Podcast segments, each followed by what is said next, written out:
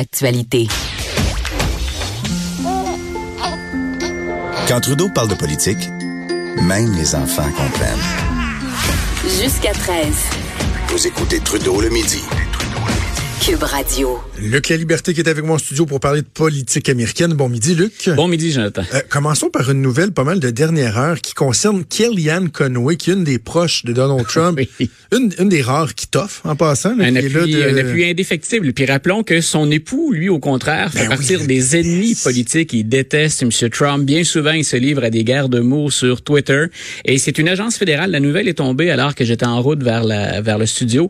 Euh, c'est une agence fédérale qui dit, qui rappelle à Mme Conway et l'administration Trump qu'à l'exception du président et du vice-président, on ne peut pas se permettre, dans le cadre de ses fonctions, quand on est à la Maison-Blanche, de faire de la politique partisane.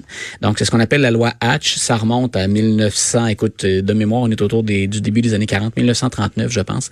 Donc, avec la loi Hatch, on ne peut pas faire ça. Et à l'évidence, Mme Conway, il s'agit de l'é- de l'écouter en entrevue. Elle a enfreint cette loi-là de nombreuses reprises. Et là, ce qu'on dit, c'est c'est assez. Elle doit quitter. Donc, on verra. J'ai pas eu le temps d'aller voir si M. Trump avait gazouillé quelque chose ou si un autre membre de l'administration a réagi à cette nouvelle-là.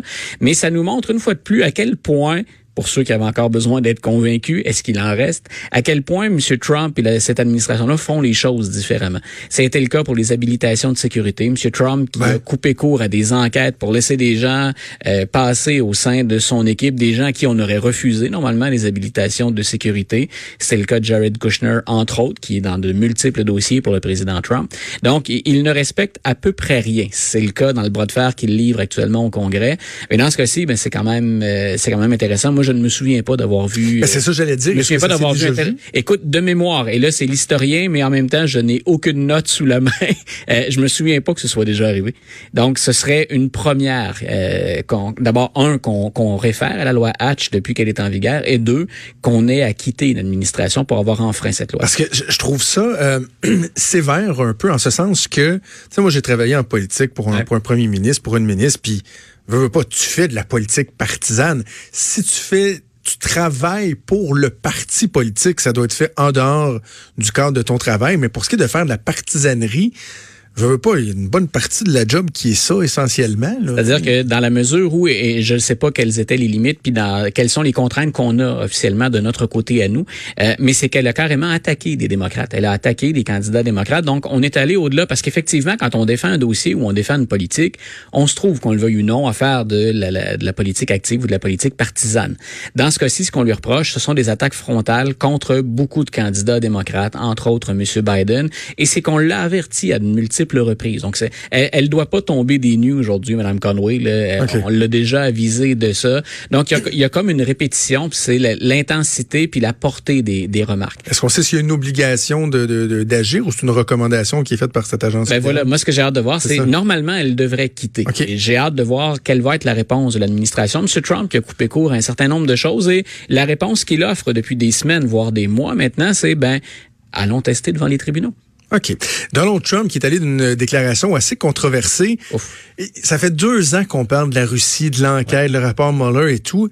Et là, dans le fond, lui, il dit que recevoir de l'information compromettante sur des adversaires, même si ça vient d'un autre pays, si c'était à refaire, il, il le ferait. En tout cas, il n'hésiterait pas à le faire parce qu'il dit qu'il l'a pas fait, là, mais en tout cas.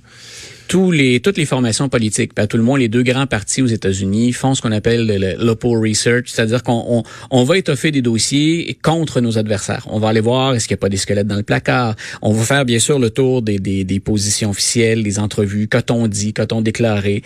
Donc on, on monte ces dossiers-là et personne ne va s'étonner que Donald Trump, comme les autres, ait, détiennent de ces fameux dossiers pour lesquels on, on fait appel à, à des services de renseignement à l'occasion, des services de renseignement privés euh, assez souvent. Euh, dans ce cas-ci, ce qui, ce qui dérange beaucoup, c'est pas que M. Trump soit bien informé des travers, des torts ou des accidents de parcours de ses adversaires. Ce qui choque, c'est que ça provienne de l'étranger. Et grosso modo, ce qu'il vient de faire, j'ai bien aimé l'expression, je me souviens pas si c'est le Washington Post ou le C- ou CNN ce matin qui utilisait ça, mais il vient de mettre un écriteau à vendre. Il vient de se placer dans Ben le oui. en disant, go, Je allez-y. suis preneur. Faites votre offre, je suis preneur. Et ça, c'est grave si on se rappelle, et je je, je comprends pas encore qu'on qu'on relève pas la chose plus vigoureusement aux États-Unis. Quand Robert Mueller est intervenu, tout le monde a retenu l'idée, il s'est pas prononcé sur l'obstruction à la justice. Hein, c'est tout le monde a accroché là-dessus.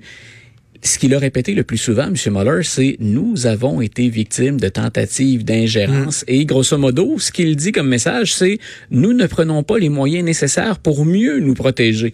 Donald Trump n'a jamais ou à peu près jamais abordé la question de la sécurité du système américain en cas euh, d'infraction ou en cas d'ingérence. Alors là, il en rajoute une couche comme si les deux dernières années n'avaient servi à rien, comme si le message n'était pas passé et comme si ce n'était pas dangereux de laisser une puissance étrangère intervenir. M. Trump, donc, qui dit, ben, je suis preneur, moi, je refuserai pas et j'appellerai pas, je contacterai pas le FBI.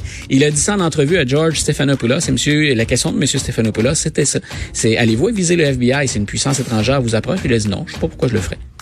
Incroyable. C'est absolument hallucinant. Faut, faut bien comprendre la portée de ce qu'il vient de dire là. Quand je dis qu'il ne respecte rien, Donald Trump, c'est, on en a deux exemples dans le, peu de temps qu'on a eu aujourd'hui. Deux exemples flagrants de les règles sont pour les autres, pas pour moi. Never a dull moment. Merci Luc. On se reparle la semaine prochaine. On, écoute, on t'écoute avec Benoît. Bougez pas, a Antoine Robitaille qui s'en vient avec Claro sur la colline. Et nous, on se reparle demain midi. Ciao.